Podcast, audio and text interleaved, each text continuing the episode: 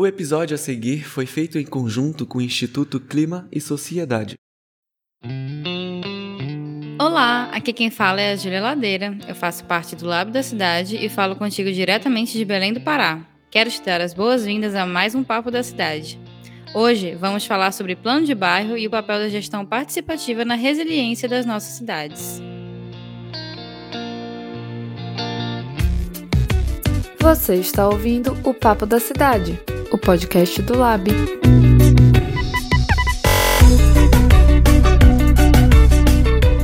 No episódio 20 do Papo da Cidade sobre resiliência urbana, nós vimos que as nossas cidades se constituíram de forma desigual ao longo do tempo. As pessoas mais pobres foram excluídas e marginalizadas, habitando as áreas urbanas mais sensíveis do ponto de vista socioambiental. Pensando nisso, e que estamos vivendo um contexto de crise climática e pandemia que ressalta a vulnerabilidade presente na exclusão social, vemos que é preciso que a sociedade valorize os saberes e ações dos atores locais, democratizando conhecimentos e unindo a esfera pública com os agentes das comunidades, em um processo participativo que auxilia a construção de cidades resilientes e acolhedoras. O exemplo de gestão participativa que traremos hoje é o Plano de Bairro. Para falar sobre isso, convidamos a professora doutora Simone Gatti, arquiteta e urbanista pela Universidade Estadual de Londrina e doutora pela Faculdade de Arquitetura e Urbanismo da Universidade de São Paulo. Gatti também é professora de urbanismo da Escola da Cidade, presidente do Fundo FICA e pesquisadora do Núcleo de Apoio à Pesquisa, Produção e Linguagem do Ambiente Construído da FAO-USP. Também atua junto ao Instituto de Arquitetos do Brasil, no Departamento de São Paulo, em conjunto com o Instituto Alana, como uma das coordenadoras do plano de bairro do Jardim Pantanal. Então, vem com a gente bater esse papo.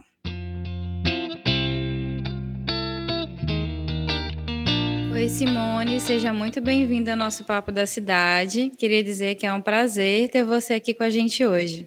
Eu que agradeço, Júlia. Obrigada pelo convite.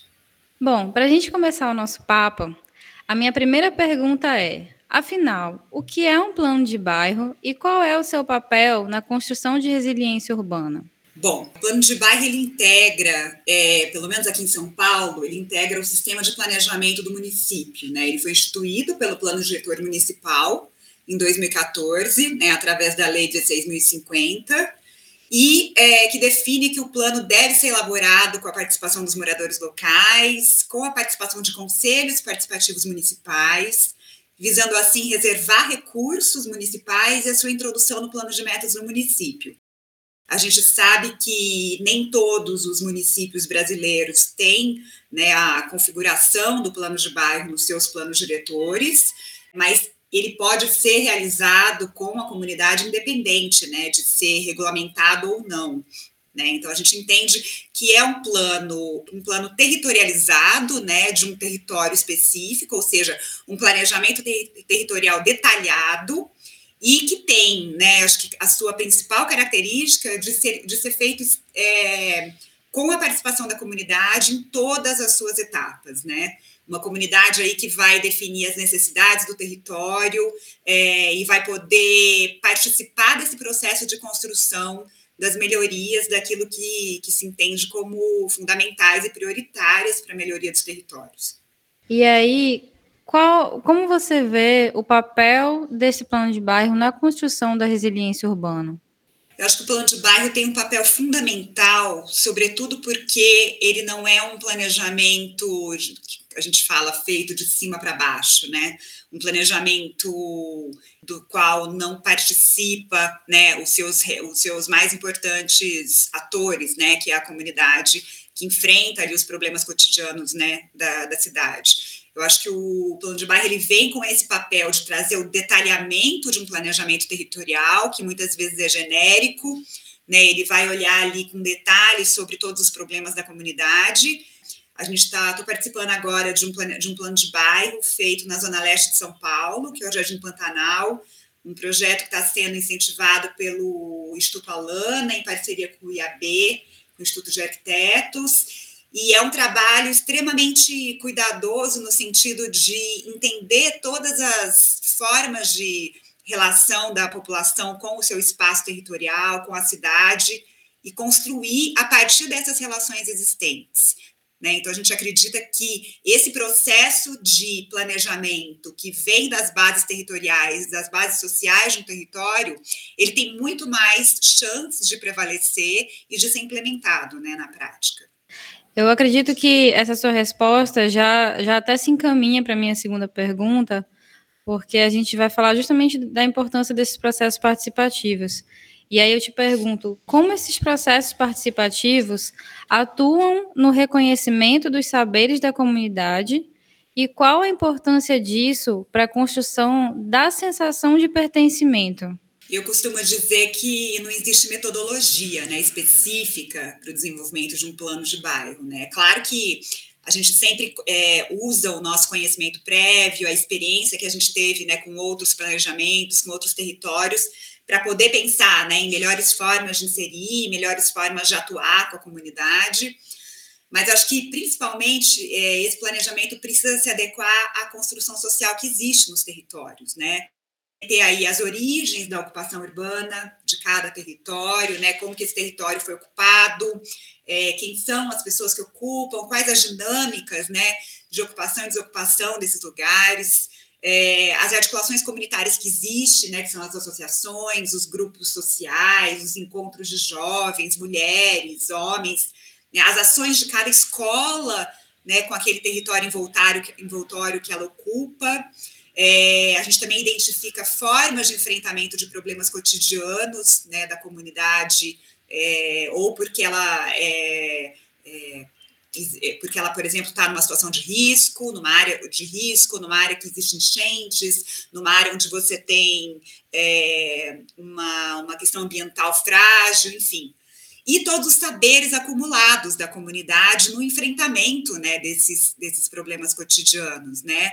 É, que podem estar relacionados às questões ambientais, às questões sociais, às questões urbanas, de mobilidade, enfim. O que a gente percebe é que quando a gente entra em contato com a comunidade, que a gente começa a articular, entender o território a partir dos olhares da comunidade, eles sabem infinitamente mais do que nós, né, é, que estamos atuando naquele território muitas vezes pela primeira vez, né? Então, são esses saberes acumulados que vão daí diretrizes para as transformações que realmente precisam ser feitas, né? O, o, trabalho que a gente está fazendo agora, por exemplo, na Zona Leste de São Paulo, que é no Jardim Pantanal, é uma, uma, uma, um território extremamente sensível, extremamente complexo, que ele está dentro de uma área de proteção ambiental, na várzea do Tietê, e os moradores, muitos deles são conselheiros do, da APA da Várzea, né? ou seja, estão nesse processo de discussão sobre as questões ambientais do território há muitos anos, há décadas, né? Então tem um conhecimento acumulado muito importante, né, para a gente tratar de propostas, para a gente pensar no enfrentamento dos, dos problemas e também nas potencialidades desses territórios, né? É, como absorver essas potencialidades para pensar em propostas futuras. Então, acho que a incorporação desse processo e desses saberes consolidados, eles vão ser fundamentais nessa construção é, de um planejamento e nessa construção desse pertencimento também, né? Porque é deles, na verdade, né? O, o território é deles, é da comunidade, porque é onde a comunidade vive, né? É, mora, trabalha. É, e esse planejamento está sendo criado por eles, né? Claro que com uma, muitas vezes mediado por uma instituição ou por uma associação, né? Por uma equipe técnica que está aí é, trazendo o seu vocabulário é, muitas vezes científico, dados técnicos importantes ali para conduzir melhor esse processo, mas é, são os moradores que dominam a, o real conhecimento dos problemas enfrentados no cotidiano, né? E é eles que vão seguir depois na luta pela sua implementação, né? Então, eu acho que esse processo participativo, né, ele vai atuar de forma fundamental no reconhecimento, né, desses saberes da comunidade e para construir esse processo de pertencimento. Sim, quem melhor para saber, né, sobre o seu próprio território do que quem já está lá há tantas gerações, né? Exato. Que talvez só precise realmente desse, desse suporte institucional, desse suporte técnico para poder seguir em frente, para poder fazer as coisas acontecerem, né? É, a gente, claro que a gente, acho que cada território é muito diferente do outro, né? E a gente sabe que tem lugares onde você tem uma consolidação muito mais densa e fortalecida das redes sociais, o que já é, costumo dizer que no Pantanal, por exemplo, a gente já tem meio caminho andado quando inicia um processo participativo com a comunidade, porque eles são extremamente engajados, extremamente articulados. É, existe já uma associação de moradores, né, consolidada que é, está lidando com o próprio poder público em várias discussões de vários aspectos. Agora, existem comunidades onde ainda esse processo de engajamento social ele não está consolidado, ou muitas vezes nem existe, né? E é preciso aí uma mediação um pouco maior para se identificar os atores, para que as, essas lideranças possam aparecer, né, possa criar aí o, a gente criar o que a gente chama de processo emancipatório, né, que é quando a gente começa as discussões em grupo e a gente vai perceber a importância dessas discussões em grupo, porque onde cada interesse privado, na verdade, particular, ele acaba sendo deixado em segundo plano é, em função dos interesses, dos interesses e problemas coletivos, né?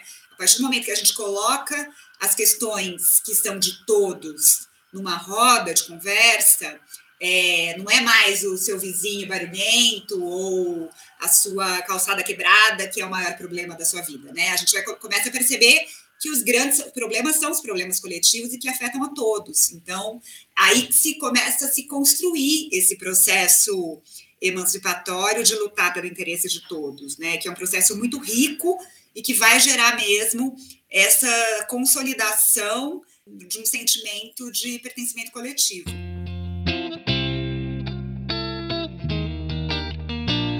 É, você estava falando agora dessa sensação de pertencimento, e isso me leva para a nossa terceira pergunta, que é: a partir do momento em que a etapa de elaboração do plano se conclui, como você vê o caminho para a comunidade garantir que irá alcançar as metas daquele plano e se tornar mais adaptável e resiliente?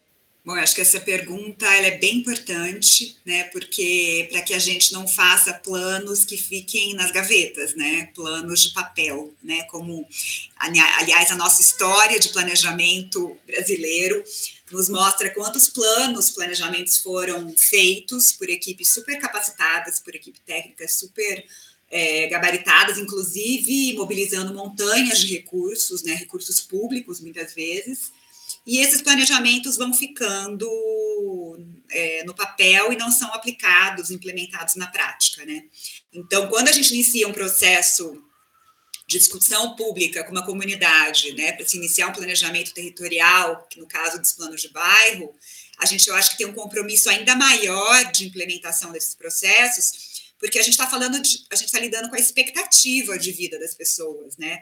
A gente está lidando com, é, através de um processo participativo, não tem como a gente não criar expectativas, né? De que as pessoas terão os seus, os seus territórios melhorados e seus problemas é, resolvidos, né? Embora a gente tenha muito cuidado com isso, né? Que a criação de expectativas é, que depois não são é, resolvidas, não são consolidadas, é algo muito difícil de ser lidado. Né? Então, é, mostrar a, a, os limites também de cada ação, os limites de cada proposta, os limites dos próprios, da, das próprias pernas das pessoas que estão ali envolvidas nisso, né? Do quanto não depende delas e também depende de outros atores sociais. É, de qualquer forma, esse compromisso de implementação ele é fundamental, justamente porque a gente está lidando com é, desejos, necessidades de, de cada um daqueles moradores que participam dos processos participativos. Mas acho que um caminho aí para garantir né, uma implementação efetiva é realmente a construção desse processo que eu citei de emancipação e autonomia da comunidade em cada etapa dos diálogos, né, que se faz durante a elaboração de um plano de bairro ou de um planejamento territorial, né. É, a, quanto mais eles se sentem, eles se sentem não, quanto mais eles estão envolvidos com o debate, com as discussões, quanto, quanto mais as propostas e pactuações partem da comunidade, maior é a chance deles estarem plenamente inteirados daquilo que está sendo proposto e debatido, para que eles possam depois estarem trabalhando né, é, na luta pela implementação desse processo, né? Porque muitas vezes esse planejamento ele está sendo construído por uma equipe técnica. Essa equipe técnica tem um prazo para ficar ali, para trabalhar com aquela comunidade, sei lá, dois, três anos. E depois, quem vai ficar, na verdade, com a, a obrigatoriedade, né, a missão de levar aquilo para frente é a própria comunidade, né? Então, acredito que a consolidação de cada uma das propostas com a comunidade, com os atores públicos e privados envolvidos, vai depender do quanto esse envolvimento aconteceu em cada uma das etapas dos diálogos desse planejamento, né? E é importante que, que a comunidade esteja, muito, esteja é, à frente dessa discussão em todo o processo, justamente para poder consolidar com todos os atores cada uma das etapas de discussão. Né? Eles vão ter que, para implementar o saneamento, para implementar melhorias de mobilidade, por exemplo, cada uma dessas ações elas têm atores específicos, que sejam eles públicos, privados, né, semipúblicos, é, a própria comunidade, muitas vezes, né, envolvida, consegue avançar em melhorias urbanas sem depender tanto né, de recursos ou de, de ações públicas, mas isso precisa ser trabalhado continuamente dentro né, desse processo de planejamento.